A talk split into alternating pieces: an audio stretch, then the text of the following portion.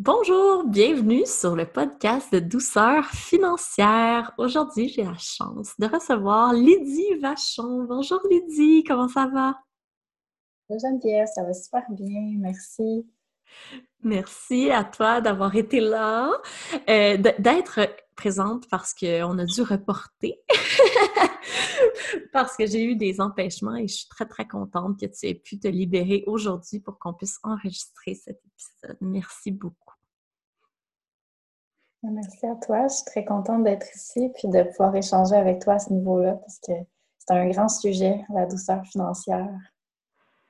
Oui, vraiment. Puis, en premier, veux-tu te présenter tout doucement sur ce que tu fais en ce moment?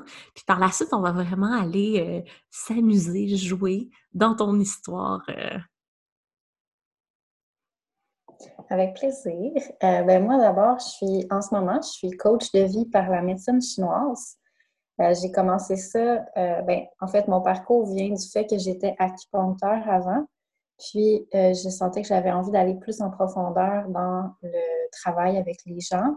Donc, j'ai vraiment été chercher de multiples sources pour me développer dans un travail un peu plus complet.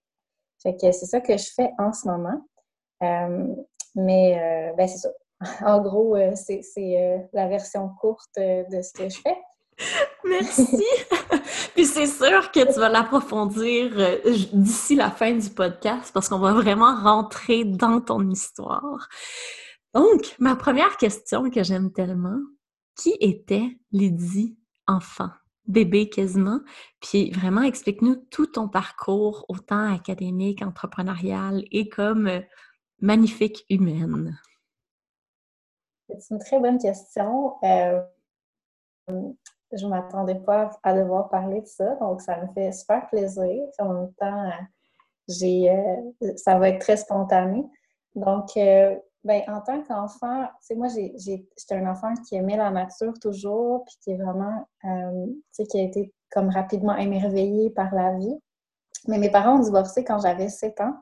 Puis avant ça, c'est comme un peu flou quand même. J'ai des, j'ai des souvenirs un peu vifs de, moments dans la nature, des choses comme ça.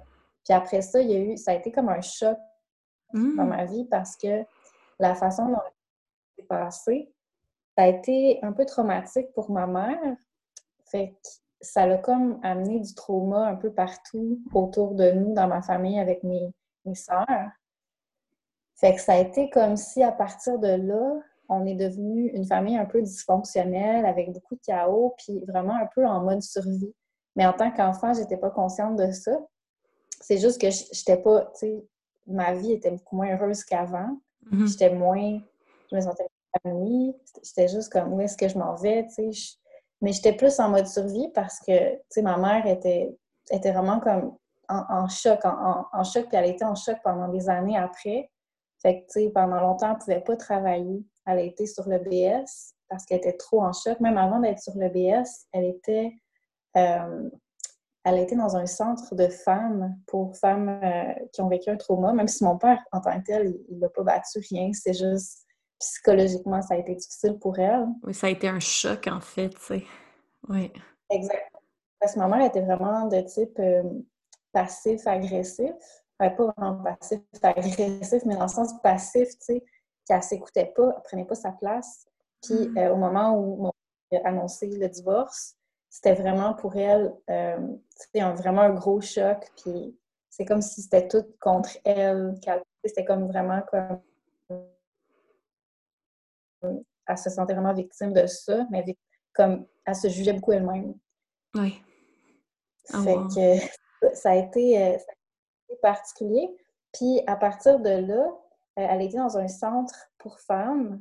Puis elle a resté plus longtemps que normalement les femmes restent. Normalement, elles vont rester comme trois semaines, un mois maximum. Mais on a resté là presque un an.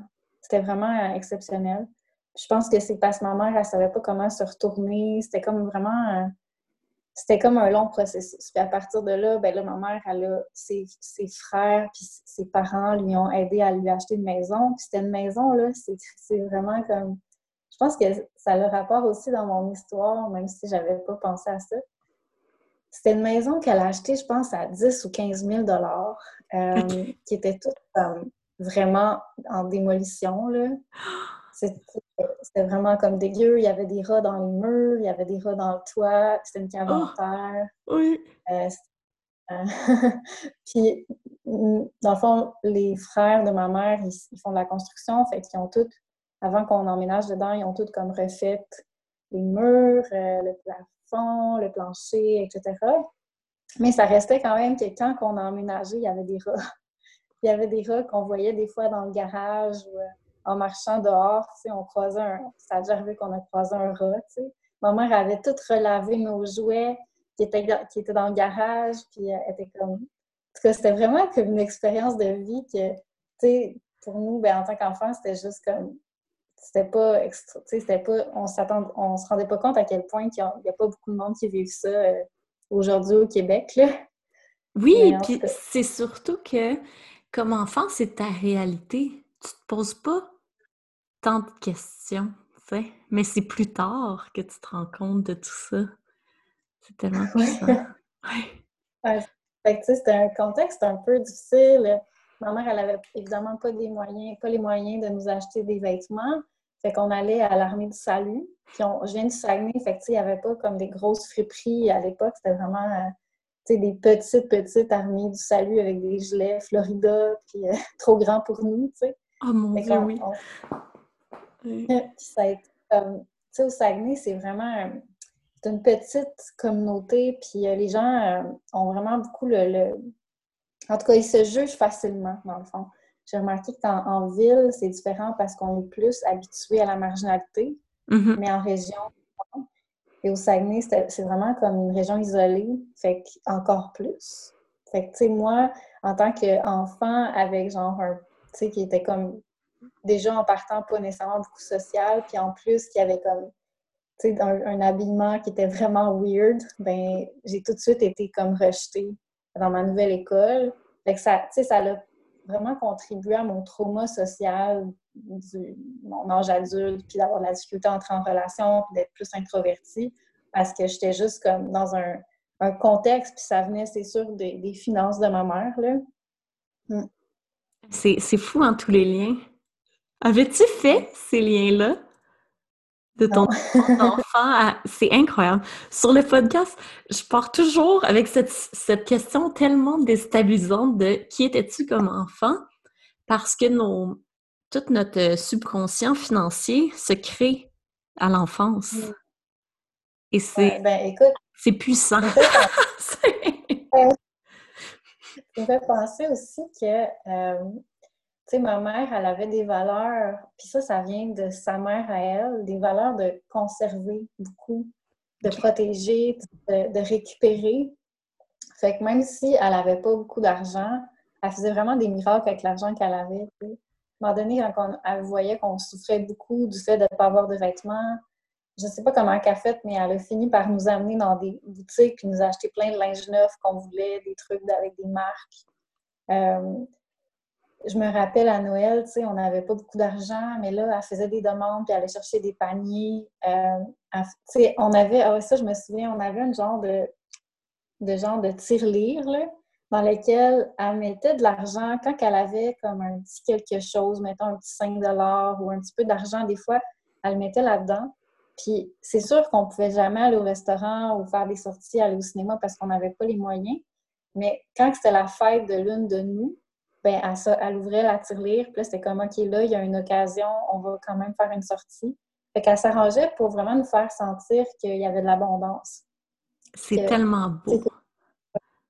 Puis que c'était pas, tu sais, si grave que ça, puis que, tu sais, l'important, c'était la, le, les valeurs communautaires, puis de, de s'arranger avec ce qu'on avait, puis qu'avec ça, on pouvait toujours faire ce qu'on avait besoin.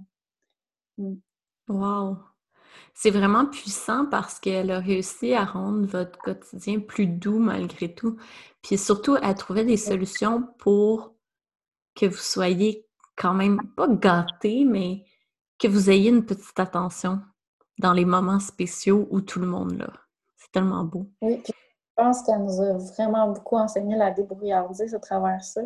Même si, euh, tu sais, je pense que je m'en ai rendu compte plus tard, là, mais j'ai toujours eu cet esprit-là de on peut s'organiser, on peut faire avec moins parce que je viens d'un milieu où j'avais pas beaucoup, puis pourtant on a très bien vécu. Ben, pas très bien dans le sens, il y a eu des traumas reliés à ça, mais aussi il y a eu, tu sais, j'ai vécu jusqu'à maintenant dans un contexte où j'ai pu me permettre d'être qui j'étais, puis ça m'a laissé d'autres euh, bienfaits, dans le fond, le fait d'avoir grandi dans la pauvreté, puis ça, je pense que j'en étais consciente.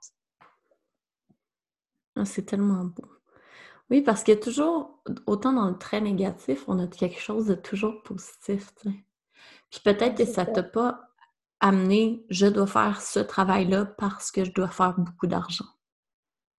Oui, ça, c'est sûr. Il y a certaines limitations et blocages financiers qu'on a, peu importe l'enfance qu'on aura, tu sais. Oui, ou tu sais, quand tu es habitué dans le confort, ben peut-être que tu te forces un petit peu des fois à faire des choses où tu serais pas bien de faire juste mm-hmm. parce que de ce confort-là. Mais si tu sais que tu n'en as pas besoin parce que tu peux être vraiment heureux sans dépenser toutes ces choses-là, parce que tu l'as déjà vécu, bien, ça donne plus de liberté, tu sais. Moi, j'ai senti que j'avais vraiment ça grâce à mon environnement. Oui, ça a vraiment une liberté, puis t'es pas dans le cercle de la surconsommation par la suite, c'est ça qui est beau. Exact. Oh, wow. Donc, tu as vraiment eu ton enfance au Saguenay. Ensuite, qu'est-ce qui s'est passé quand tu es devenue euh, jeune adulte? Ben, euh, dans le fond, là, je voulais quitter le Saguenay. Je sentais le besoin de. En fait, je savais même pas, mais je me sentais comme. Au Saguenay, il n'y avait pas assez de culture euh, spirituelle puis de culture en général c'est comme si euh, c'était trop un milieu fermé où ce que les, gens jugeaient, puis tu devais être pareil comme les autres. Puis moi, j'avais des valeurs que je ne me reconnaissais pas chez les autres. Puis à un moment donné, de fil en aiguille, je suis allée à l'université. Puis là, quand je suis arrivée à Québec, là, j'étais comme, wow, les gens ici sont tellement écolos, sont tellement avec des valeurs, euh, ils ont beaucoup de, de, de différences, de multiculturalisme. Je mm-hmm. me sentais vraiment nourrie. Puis j'ai trouvé aussi beaucoup d'amis dans la spiritualité, puis je sentais vraiment que ça me nourrissait, puis c'est quelque chose que je, je, pourrais, je pouvais même pas imaginer qui existait dans le monde quand j'étais au Saguenay. Tu sais, je pensais que tout le monde était comme ça. Fait que ça, ça a été vraiment une révélation pour moi, puis je sentais que, ben, ça, je voulais aller vers ça. Euh, puis, bon, c'est ça. Je suis allée à l'université, j'ai fait études internationales et langues modernes. Après ça, j'ai euh, arrêté l'université pour euh, commencer la, euh, dans le fond, de me, me, concentrer sur la voie spirituelle que je faisais à l'époque, que j'ai commencé quand je suis arrivée à Québec, qui s'appelle la gnose. Puis quand j'ai commencé ça, j'ai commencé à l'étudier, puis à un moment donné, je sentais que j'ai arrêté l'université parce que je sentais que je voulais l'enseigner. Donc, j'ai fait un cours d'instructeur, j'ai commencé des sous pour euh, faire ça. Fait que ça, ça a été comme dans les années, euh, j'avais 18, 19 ans. Wow! Puis, en fait, tu as pris la meilleure décision d'arrêter tes études universitaires, puis vraiment t'aligner avec ce que tu ressentais vraiment, tu sais. Ouais, ça, c'était vraiment un gros move, mais euh, je le savais comme mentalement que c'était un méchant gros move de quitter l'université aussi jeune, mais euh, j'avais comme le feeling, je te dirais, que je voulais pas... Parce qu'à l'université, je sentais que c'était trop intellectuel. Puis, hmm. je voulais apprendre. Tu sais, moi, je veux apprendre, je veux continuer d'apprendre tout le temps. Mais je voulais pas devenir trop intellectuelle dans mon apprentissage parce que je sentais que ça allait étouffer mon cœur d'une certaine façon. Ça allait trop développer mon, mon pensée intellectuelle, puis pas assez mon instinct, puis mon, euh, mon intelligence émotionnelle. Fait que je sentais vraiment que j'avais besoin de pas me surdévelopper là-dedans, fait que ça, ça a été une des raisons. Puis l'autre raison, ça a été que, euh, honnêtement, le fait d'avoir vécu dans un contexte un peu dysfonctionnel avec euh, ma mère euh, qui n'était pas toujours apte à travailler, puis qu'on n'avait pas beaucoup les moyens. Fait que ma mère, on était un peu tous en mode survie. Ça a fait que j'ai pas eu un, une culture familiale très forte. Ma mère, même si elle, a beaucoup de nous, elle nous donnait beaucoup d'amour, elle nous a pas mis beaucoup de pression pour penser, faire ou devenir n'importe quoi, tu sais. Mm-hmm. J'ai de, de, culture où que je devais faire ça, je devais penser ça, je devais, etc. Donc, j'ai comme très jeune, j'ai commencé à. Je, ben, je, pouvais juste être moi-même, tu sais. Jamais. les enfants, ils sont eux-mêmes spontanés, naturels, mais ils se font brimer là-dedans, souvent par des règles, des façons d'être, tu dois faire ça, toutes sortes de choses comme ça.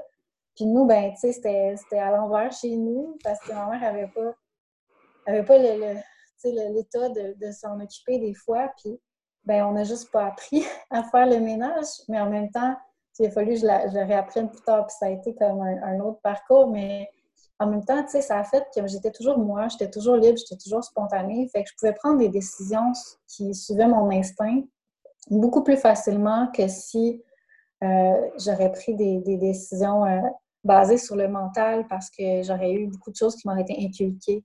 Oui, en fait, tu étais déjà connecté, moi j'appelle ça connecté avec ton cœur.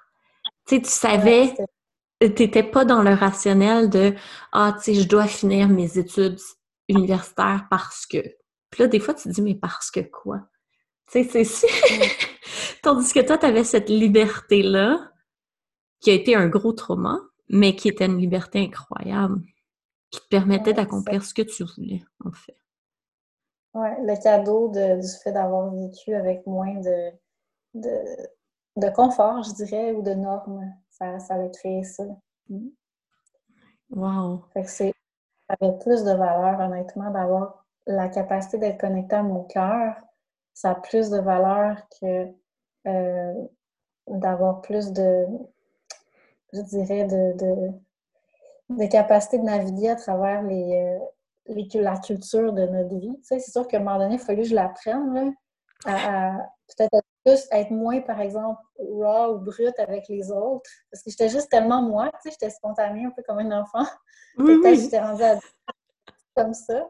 D'apprendre à être plus, euh, d'avoir plus de tact, euh, de faire du ménage, tu sais, toutes ces choses-là de normes culturelles. Euh, je les appris en tant qu'adulte, je dirais. Ça a dû être assez intense comme apprentissage comme adulte, là. C'est c'est tout que des apprentissages. Par contre, c'est à la place de déconstruire tes acquis d'enfant, toi, tu construit comme adulte avec tes valeurs d'adulte. C'est quand même très beau. Oui. Hmm. Oui. Wow. Puis, est-ce que tu t'es lancé en affaires? Qu'est-ce que tu as fait? Est-ce que tu. Tu sais, tu avais 18-19 ans. tu étais tellement jeune ça, a été long. Tu sais, j'ai été. Euh, on m'a enseigné beaucoup dans une voie spirituelle où ce qu'on m'a enseigné, tu sais, comment partager ça, cette voie-là, enseigner la méditation, enseigner euh, l'analyse des rêves, euh, toutes ces choses-là. Là, je, suis vraiment, on, touchait un petit peu à tout. Puis, ben, on, nous a encouragés d'aller enseigner ça dans les pays pauvres parce qu'ils ont moins accès à la culture spirituelle. Fait qu'il y a plusieurs euh, de mes amis qui sont allés en Afrique enseigner ça. Moi, je voulais, mais finalement, de fil en aiguille, euh, on partait. Plus tard, on est parti en République dominicaine, mais au début, on ne savait pas où on partait. Sauf que je me souviens, mon chum puis moi, puis ça, ça fait partie un peu de mon parcours avec la frugalité, c'est que mon chum puis moi, on sentait qu'on voulait partir pour enseigner la spiritualité dans les pays pauvres, puis euh, on voulait faire ça euh, pour toute notre vie, tu sais. Fait que c'était comme, OK, on, quitte, tu sais, on, le fait pour mm-hmm. vrai. Euh. Fait qu'on s'est dit, bon, ben on sait pas où on s'en va, mais la prochaine étape, c'était d'aller en Australie, parce que nous, on cueillait des, cerises. On avait, on avait été cueillir des cerises au lycée, puis c'était quand même très payant. Fait en Australie, c'est comme une façon de cueillir des cerises, puis d'être très payant aussi, même si tu travailles en hiver au lieu d'en été. Mm-hmm. Fait que étant donné qu'on a passé notre été à faire, à faire le, cours euh, pour enseigner le cours d'instructeur, euh, on, notre, plan pour faire des sous, pour après ça vivre dans un pays pauvre, c'était d'aller en Australie. Fait que là, pour aller en Australie, on s'est dit, on part dans, mettons, deux mois. Avant de partir, on va tout donner ce qu'on possède pour pouvoir s'en débarrasser parce qu'on ne va pas revenir au Québec. Si mm-hmm. on vient, ça va être notre famille. Fait que là, ça a été, puis tu sais, à 18 ans, on n'a pas tant de choses, mais j'avais quand même vraiment beaucoup de choses. J'avais comme un meuble que mes parents m'avaient laissé, j'avais, tu sais, comme un lit presque neuf que mon père m'avait donné, j'avais comme un déshydrateur euh, full de qualité, une machine pour faire des pâtes, j'avais comme plein de, beaucoup de livres, beaucoup de choses de, qualité, tu sais, que, j'appréciais beaucoup. Puis là, pendant deux mois, mon travail, c'était de donner tout ce que je possédais, mais à des aux bonnes personnes. Tu sais, je voulais pas juste renvoyer tout ça dans un centre, parce que c'était pour moi, c'était des objets qui avaient beaucoup de valeur. Fait que je voulais pas juste qu'ils soient gaspillés, tu sais. Puis ça, c'est les valeurs de ma mère puis ma grand-mère, tu sais, de récupérer. C'est tellement puissant! C'est beau! Fait que ça, comme deux mois. J'appelais euh, toutes mes amies, puis est-ce que tu voudrais telle chose? Je pense que ça, serait bon pour toi, tu sais, pour euh, donner tout. Puis je me souviens au moment où ce que, tu sais, on était prêts à partir, on avait vraiment tout donné, puis il nous restait comme trois, quatre gros sacs, là, de gros sacs à dos pour euh, notre vie, notre vie future. j'ai vraiment senti, là, puis ça, ça me reste encore aujourd'hui, un, genre de sentiment de liberté là, incroyable que c'est comme si toutes ces choses-là que j'avais données, qui ont beaucoup de valeur, ben, il y a un poids attaché à la valeur, tu sais. Puis là, c'était comme si, bon, j'ai pas accès à ces choses-là, ils m'appartiennent plus, mais je suis 100% libre. Puis, c'est comme, tu sais, ça, c'est mental, comment je le dis, mais c'était pas mental, c'était vraiment un feeling plus profond, vraiment euh, physique, puis émotionnel, tu sais, de, de liberté très profonde, puis de de vulnérabilité, je pense. Puis cette vulnérabilité-là, elle, me faisait sentir vraiment ouverte sur le monde. C'est vraiment beau. Wow! Mm. Fait que ça a été comme un moment fort. Puis à partir de là, je pense que j'étais beaucoup attachée au fait de, de, de vivre euh, avec peu. Puis ça a été ça pendant beaucoup d'années dans ma vie parce que j'avais vécu comme un sentiment spirituel tellement nourrissant, tellement fort que je voulais pas je voulais pas replonger dans le fait de posséder des choses. Ça a été comme ça. Quand j'étais en Australie, on vivait dans une tente, on vivait dans un, camping, puis on travaillait dans, des champs de cerises, des vergers. Après ça, on allait au BC, puis on vivait encore avec pas grand-chose. Puis après ça, on est allé en République dominicaine pour enseigner la méditation. Puis là, encore une fois, on vivait avec pas grand-chose dans notre maison. Au début, quand on est arrivé, on dormait carrément dans notre tente. Oh, est-ce que tu dormais dans ta tente dans la maison? en République dominicaine. Après ça, ben, on, a acheté un, petit lit euh, en République, mais tu sais, c'était vraiment le minimum. Puis il y a une histoire là, tellement drôle par rapport à ça, c'est que quand on est arrivé dans notre maison en République dominicaine, euh, en même temps qu'on est arrivé, mon père arrivait pour me rendre visite dans ce pays-là. Tu sais, il n'était jamais venu. Puis c'est comme arrivé à un mauvais moment parce que nous, on ne savait rien de la République dominicaine. Puis quand on est arrivé là, on ne savait pas qu'on allait avoir d'eau, qu'on n'allait pas avoir d'électricité, qu'on n'allait pas avoir euh, de... Tu sais, il y a l'eau courante, il y a l'électricité, puis il y a le, le gaz pour cuisiner. Fait qu'on avait comme rien de tout ça. Fait qu'il a fallu, tu sais, par exemple, mon père était là, finalement, il n'est pas resté longtemps parce que c'était trop, mais il fallait que mon chum aille au coin de la rue, au dépanneur, pour acheter des 18 litres d'eau pour flusher la toilette, tu sais. C'était comme vraiment fou, là. Ah, puis en même temps, je pense que mon père, il était vraiment comme découragé. Il était comme, ça n'a pas de bon sens, là. Puis, puis moi, puis mon chum, on était tellement comme, oui, mais non, c'est tellement beau de pouvoir vivre tu sais, t'arrives dans une situation même, puis c'est juste, OK, tu sais, on s'adapte. Puis après ça, ben, on va voir l'eau, puis c'est vraiment cool, tu sais. Puis c'était juste comme de le vivre comme une aventure, puis d'avoir cette, cette genre d'adaptabilité-là, puis de liberté-là, pour moi, c'était super significatif. De ne pas me laisser être malheureux dans une situation d'inconfort physique comme ça. Oui, puis tu savais que un jour, ça allait être correct. Puis vous êtes très bien, comment on pourrait dire ça, débrouillé, là? C'est quasiment du camping urbain avec un toit, là.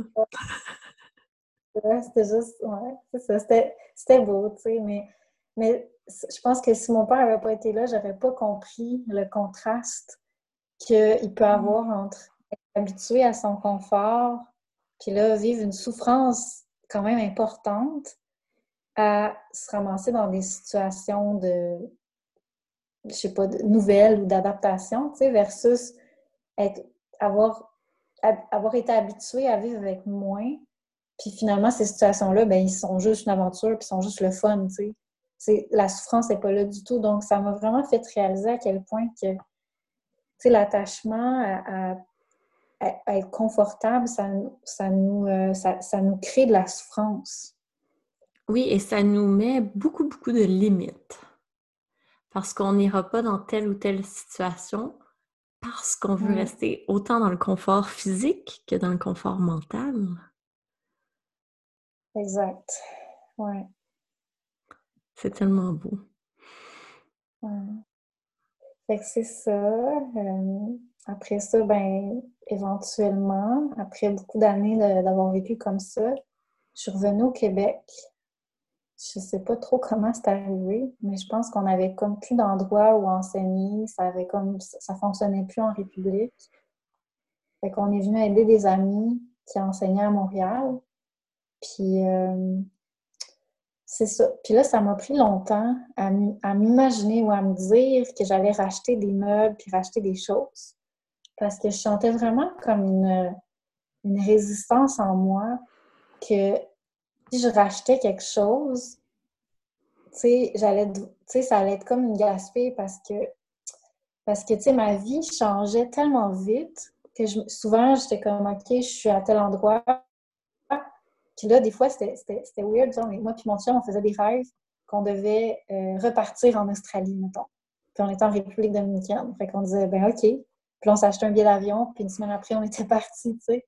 C'était comme vraiment façon de vivre un peu, qu'on se sentait connecté, puis c'était juste, tu sais, on écoutait un peu qu'est-ce qui, qu'est-ce qui était là, tu sais, puis on, suivait le, flow, tu sais, mais, euh, mais ça fait que ça changeait tellement vite que euh, j'avais vraiment une grosse résistance à racheter des meubles au Québec parce que j'étais comme, c'est sûr que, tu sais, genre, c'est une gaspille d'argent parce que je vais rechanger dans pas longtemps, puis ça va me servir à rien, tu sais.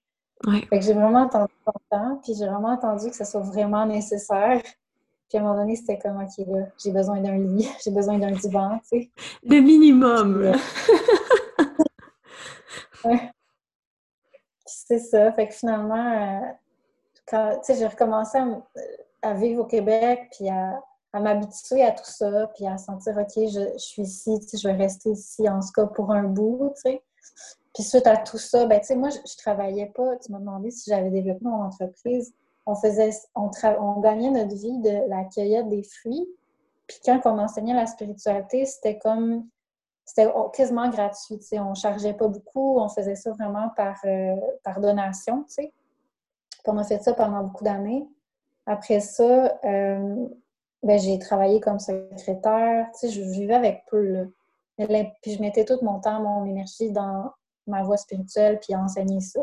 Puis à un moment donné, je sentais que fallait que j'amène ça à un autre niveau, puis que euh, j'avais besoin de, de rejoindre plus de gens. Fait que là, je sentais qu'il fallait que j'aie plus de crédibilité aussi dans ce que je faisais. Donc, je me suis beaucoup intéressée à la voix chinoise parce que c'est très populaire, le yoga puis euh, la tradition chinoise. C'est très populaire euh, au Québec. C'est une façon de voir la spiritualité qui est, qui, euh, qui fait que les gens sont, euh, sont sensibles à ça. Puis il y a d'autres voix qui sont des fois un peu marginales, qu'on on comprend moins, on est, moins ouvert. Fait ma voix, c'était un peu plus marginale, mais c'était très ouvert, très flexible. Donc, je me suis dit, en étudiant la voix chinoise, ça va vraiment plus rejoindre, je vais être capable de plus connecter avec les gens. Puis, tu sais, c'est quelque chose qui m'appelle de toute façon.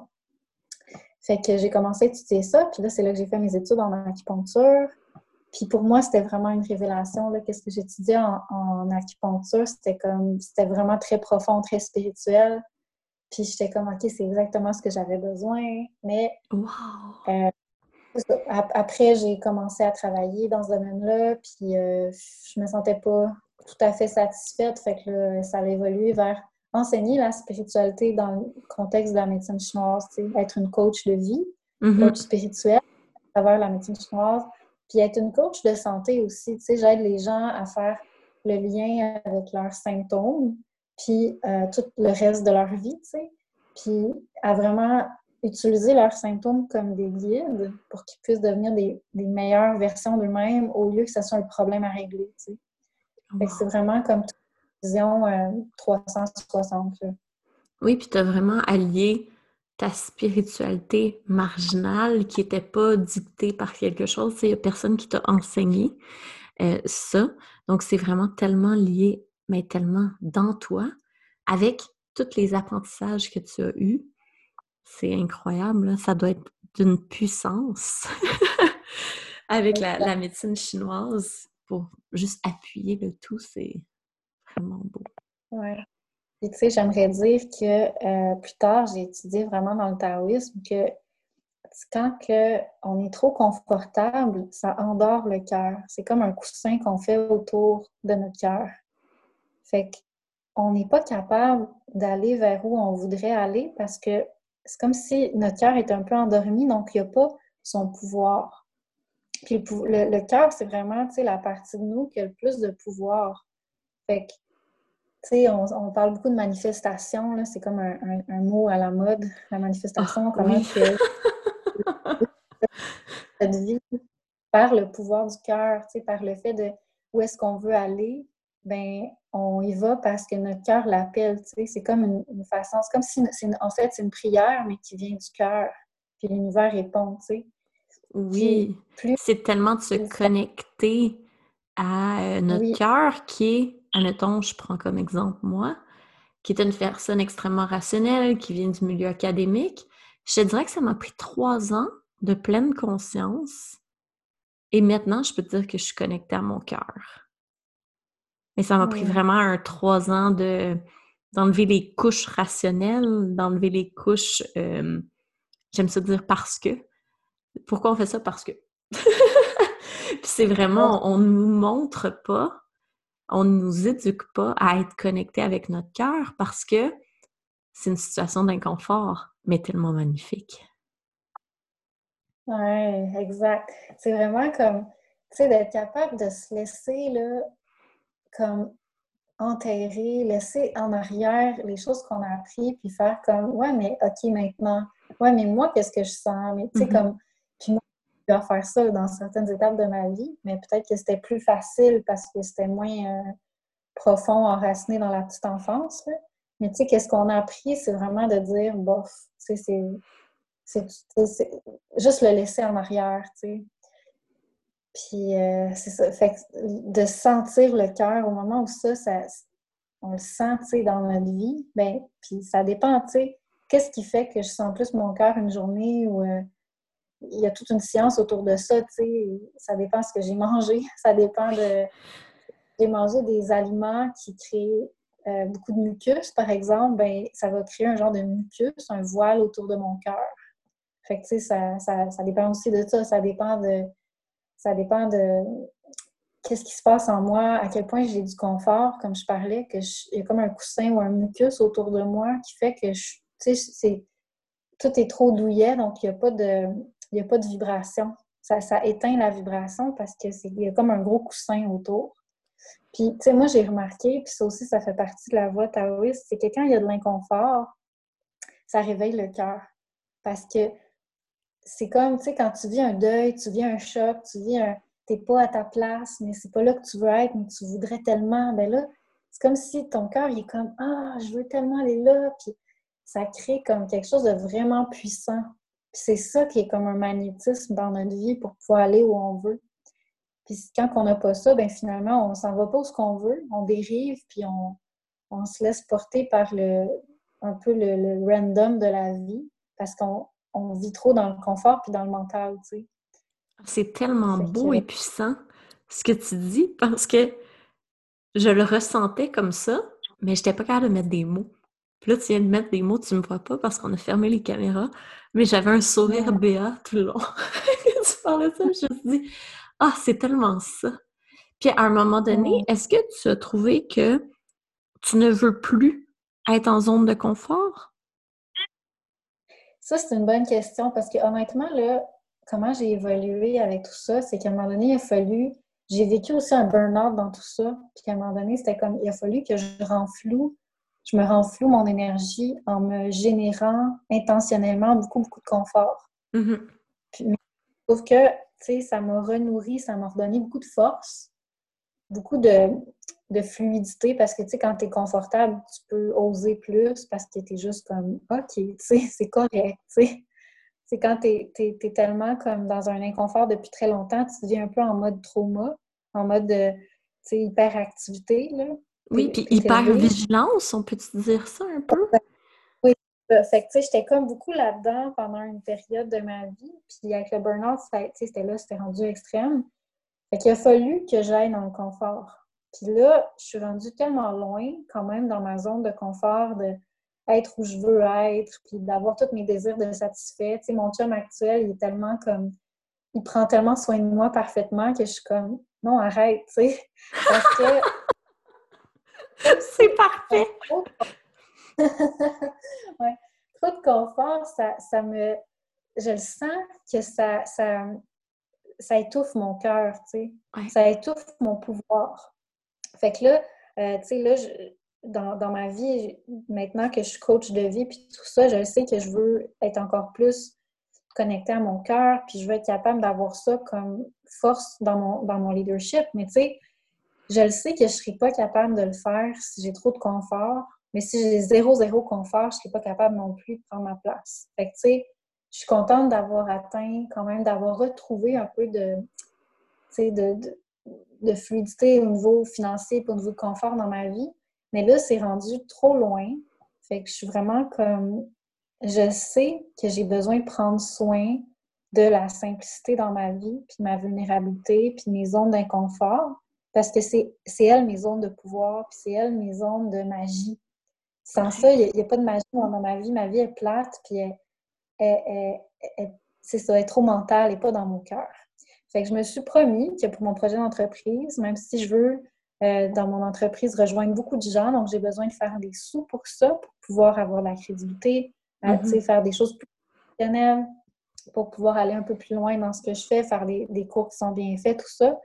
Ben, je veux pas que cet argent-là, je, puisse l'utiliser pour mon pour du luxe dans ma vie parce que je sais que ça va m'enlever qu'est-ce qui est le plus précieux. Ça va m'enlever ma connexion avec mon cœur. Fait que pour rester vraiment vibrant, puis ça, dans, le bouddhisme, ils appellent ça comme euh, la zone parfaite de tension. Il faut que la corde soit comme bien tendue pour qu'elle résonne, mais il ne faut pas qu'elle soit trop tendue pour qu'elle pète. Mais si elle n'est pas tendue parce qu'il y a trop de confort, il n'y a pas de tension, ben elle ne va pas résonner. Fait que tu ne vas pas sentir ton cœur vibrer. C'est vraiment ça. C'est une adaptation constante. Hein? Tu sais, l'équilibre n'existe pas vraiment. On est toujours ah, un petit peu plus, un petit peu moins. Tu sais, on, s'ajuste tout le temps, puis c'est beau, là. Mon choix, c'est pour mon entreprise, c'est vraiment de m'offrir le plus d'inconfort que je peux pour me sentir vibrer, puis que je puisse vivre, même avec en faisant beaucoup d'argent dans mon entreprise, que je puisse, moi, vivre de frugalité le plus possible, puis de, simplicité pour que l'argent que je fais soit redonné aux autres, que ça soit comme un but, puis que ça soit comme, tu sais, ça soit pas comme un, que je sois pas comme un genre de bonhomme Pac-Man, tu sais, dans son confort pour plus, tu sais, puis c'est comme, oh, un peu de ça, un peu de ça, un peu, puis ça finit tout l'argent que les gens me donnent, il, est comme englouti, tu par un, confort euh, infini. Moi, je veux vraiment comme que ça vibre, puis que pour ça, je puisse aller plus loin encore dans euh, la capacité de, de, jouer avec la frugalité, puis de, de, vivre la voie taoïste. la voie taoïste, c'est comme une voie de, de simplicité, vraiment, d'art de vivre, qui est vraiment comme connectée à l'essentiel, terre à terre, la nature, les choses simples. Puis en faisant ça, ben, il y a beaucoup plus de, de cœur, comme on disait. Fait, que c'est vraiment ça. je veux le plus possible atteindre ça. Puis euh, ben, j'espère que je vais y arriver pour euh, ne pas me laisser emporter par euh, les désirs qui, des fois, nous amènent trop loin que, où on devrait être. Je peux te promettre que quand on est conscient, moi, je passais vraiment de la surconsommation excessive à la frugalité. Et tu vois, plus j'ai d'argent dans mon entreprise en ce moment, plus je lui fais attention et plus je décide à qui euh, je la mmh. donne ou à quoi je la donne. Puis ça m'a permis d'avoir plus d'argent, de au niveau, admettons, de la nourriture, ben maintenant, j'achète que local. j'achète que... Il y, a, certaines beautés d'avoir de l'argent parce que ça t'amène aussi à pouvoir vraiment faire des achats que peut-être que tu n'aurais pas pu faire et d'encourager le local sans, mmh. sans toutefois tomber dans la surconsommation, tu sais, on s'entend. Puis c'est ça qui est beau, c'est d'être vraiment aligné avec ce qui nous fait vibrer, puis vers quoi on veut. Puis t'imagines si un jour tu peux aider quelqu'un parce que dans ton entreprise ou une famille, peu importe, puis tu dis, tiens, je te fais un don, 10 000 Il y a quelque chose de tellement magique de, de pouvoir aider les gens avec en faisant de l'argent sainement, là. c'est de pas devenir euh, une femme d'affaires euh, frigide, mais il y a quelque chose de très, très beau. Quand on débloque ça un peu, puis qu'on arrive à garder cette frugalité-là, parce que souvent, euh, trop souvent, le lifestyle, tu sais, on veut montrer qu'on a de l'argent, mais finalement, tu appartiens à la banque. Puis toi, je pense que c'est quelque chose qui est magnifique et magique, c'est que tu t'es complètement émancipée de ce système-là, depuis que tu es toute petite. Là. Fait que c'est beau. Ouais. Quand, quand j'ai eu un burn-out, j'avais comme une résistance à aller euh, voir le médecin, mettons, pour avoir un papier puis avoir euh, droit à des subventions, tu sais, comme le mm-hmm. BS ou euh, le chômage. J'étais juste comme, non, je, veux, je veux comme je veux me sentir libre, puis je veux me débrouiller, puis je veux sentir que la vie est là pour m'aider puis que c'est pas nécessairement l'État, tu sais. Je sais pas trop, c'est arrivé comme Fait que, euh, ouais, il y a vraiment quelque chose là-dedans. Mais en même temps, ce que tu dis me fait penser que c'est sûr que j'ai eu peur au moment où j'ai commencé à sentir qu'il fallait que je fasse de l'argent pour mon entreprise pour pouvoir euh, développer plus. J'ai vraiment eu peur de un peu perdre mon âme, tu sais. Mm-hmm. Parce que comme si je sentais que mon âme était tellement proche, là, vraiment accessible par le fait de vivre simplement. Puis je sentais que, tu sais, plus tu as d'argent, plus des fois, c'est facile de justifier des, dépenses, puis des, des, conforts, puis des désirs, puis de te perdre là-dedans, tu sais. Mm-hmm. puis, puis, sans t'en compte. Fait que j'avais un peu peur de ça. Puis je pense que c'est vraiment, comme tu dis, un travail constant de, de nourrir puis de se rappeler de notre intention, puis de, de prendre soin, puis de protéger, puis de mettre de côté qu'est-ce qui n'est pas essentiel, tu sais. Oui, puis c'est surtout de, de voir les dépenses comme t'investis dans des gens. Parce qu'il y a toujours des gens qui ont travaillé derrière quelque chose. Puis de dépenser consciemment fait toute la différence. Tu sais, on tombe pas dans la surconsommation à ce moment-là. Puis toi, je pense que ça fait partie de toi. Mais c'est normal d'avoir peur aussi. C'est quelque chose qu'on parle tellement rarement, mais on a très peur de faire beaucoup d'argent. Ouais, ouais. C'est vraiment dans nous, je pense. Je pense qu'il y a quelque chose qui est peut-être euh, pas, pas euh, important comme dans, cette peur-là, qui est plus comme une peur de de, déranger ou je sais pas, tu sais, une peur de. Mais je pense que, tu entre dans mon cas, moi, là, ma peur qui était, je trouve qui était tellement importante de prendre soin, c'est celle de, de perdre qu'est-ce qui est le plus précieux en moi, tu sais, parce qu'au fond, pourrais vivre avec beaucoup moins tant que j'ai ça, tu sais. Puis si je vis avec plus, ben il faut pas que ça me coûte ça. Mm. C'est toujours un ajustement. C'est incroyable.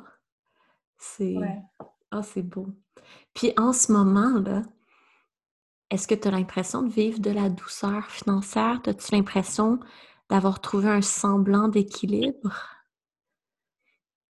C'est une bonne question. En ce moment, je suis dans une période de transition parce que j'ai vraiment choisi d'arrêter d'être acupuncteur, mais je gagnais plus ma vie de ça euh, encore tout récemment avant la crise de confinement.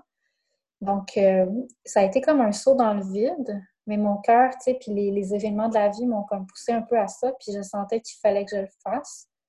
Fait que j'ai, tu sais, j'ai pas encore un genre de chiffre d'entreprise qui me permet d'avoir une, des statistiques ou une, régularité. C'est vraiment comme une incertitude. À chaque mois, je suis comme, ben écoute, je ne sais pas si je vais faire des ventes, puis je vais, je vais avoir de l'argent pour payer mon loyer, tu sais.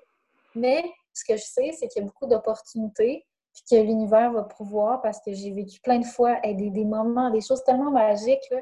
Tu sais, tu, tu te ramasses quelque part, puis c'est quand tu en as vraiment besoin, l'univers, il te l'envoie.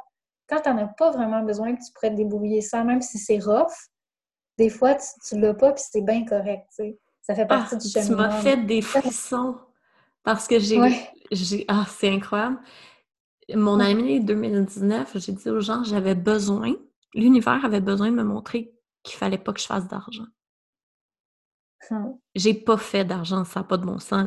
J'ai fait 10% de mon salaire annuel d'habitude. Mais j'avais besoin de passer par là. Puis j'en parle vraiment beaucoup. J'ai fait. Euh, avant de me lancer en affaires, je faisais du 120, 150 000 par année. Puis l'année passée, j'ai fait 12 000. Ouais. non, mais tu sais, mais j'avais besoin de passer par là pour tout enclencher le en as-tu vraiment besoin? Pourtant, tu sais, mmh. j'ai pas fait beaucoup d'argent, mais j'ai jamais manqué de nourriture. Mes enfants n'ont rien manqué. On a été On a quand même gardé un certain confort. J'ai juste enlevé tout le superflu. Et c'est là que tu dis OK, Universe got your back, hein? Il m'a juste permis de, de, faire toutes ces prises de conscience-là de toutes mes dépenses inutiles, puis c'est parfait parce que sinon, ça m'aurait peut-être pris cinq ans. Mais là, en six mois, tout était réglé. ouais. c'est vrai. Ouais. ouais c'est faux. Puis plus tu vis avec moins, plus tu vois la magie autour de toi parce que c'est comme, tu sais, quand j'ai un, un, de mes enseignants spirituels qui disait c'est comme quand que tu t'es comme dénudé de tout, tu sais. C'est là que tu peux être, c'est comme Dieu peut te prendre dans sa main, tu sais, parce que t'es petit. Puis là, c'est comme, ah oui, puis là, tu sens la magie autour de toi parce que t'en as tellement besoin. Là, ça arrive exactement au bon moment.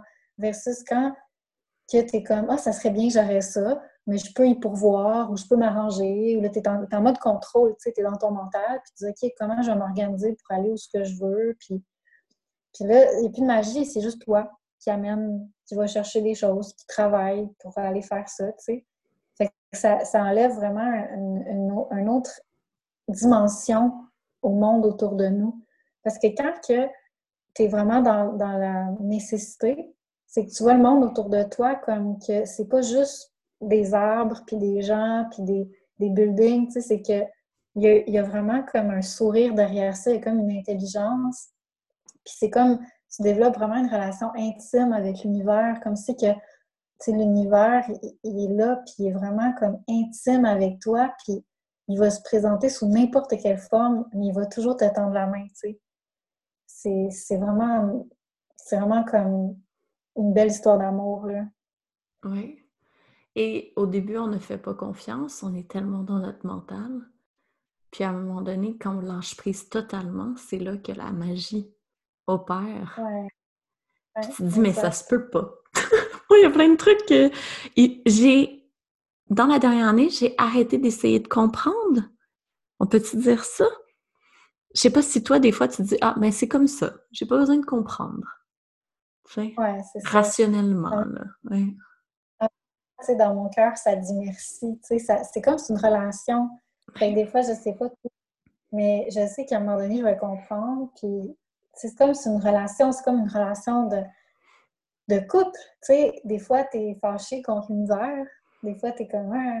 Mais au fond, tu sais, l'autre, il ne veut pas ton mal, tu sais. C'est juste comme, OK, tu sais, qu'on peut-tu se comprendre, on peut-tu finir par se faire confiance, créer, renouer les liens, tu sais? Puis, puis à un moment donné, tu vois que c'est une relation qui peut être très intime, puis très fusionnelle, puis très profonde, là.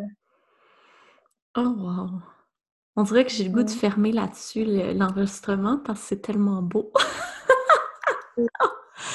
oh, merci vraiment d'avoir été là. Ben, C'était une magnifique discussion. Puis, euh, avant de terminer, je voulais savoir où est-ce que les gens peuvent te trouver? Ils peuvent me trouver sur Instagram à lydie.dao, D-A-O, Lydie, en fait, c'est L-Y-D-I-E.dao. Après ça, mon site web, c'est euh, essencemédecinechinoise.com. Et euh, sur Facebook, j'ai un groupe qui s'appelle Médecine chinoise pour le développement personnel. Et c'est pas mal ça. Sinon, euh, ben, en ce moment, je suis vraiment dans le lancement de mon programme Ligne à ligne ta vie pour devenir coach de vie par la médecine chinoise. Donc, si ça vous intéresse, vous pouvez aller voir ça sur mon site web. Super. Puis je vais laisser tous les liens dans les notes du podcast. Merci, tellement pour cette magnifique entrevue. J'en ai encore des frissons. Je suis vraiment, vraiment très... J'ai plein de gratitude pour cette magnifique discussion. Ouais, C'était une super belle connexion. Merci d'avoir de, fait ce parcours-là pour qu'on puisse se comprendre. Passe une super belle journée. Bye.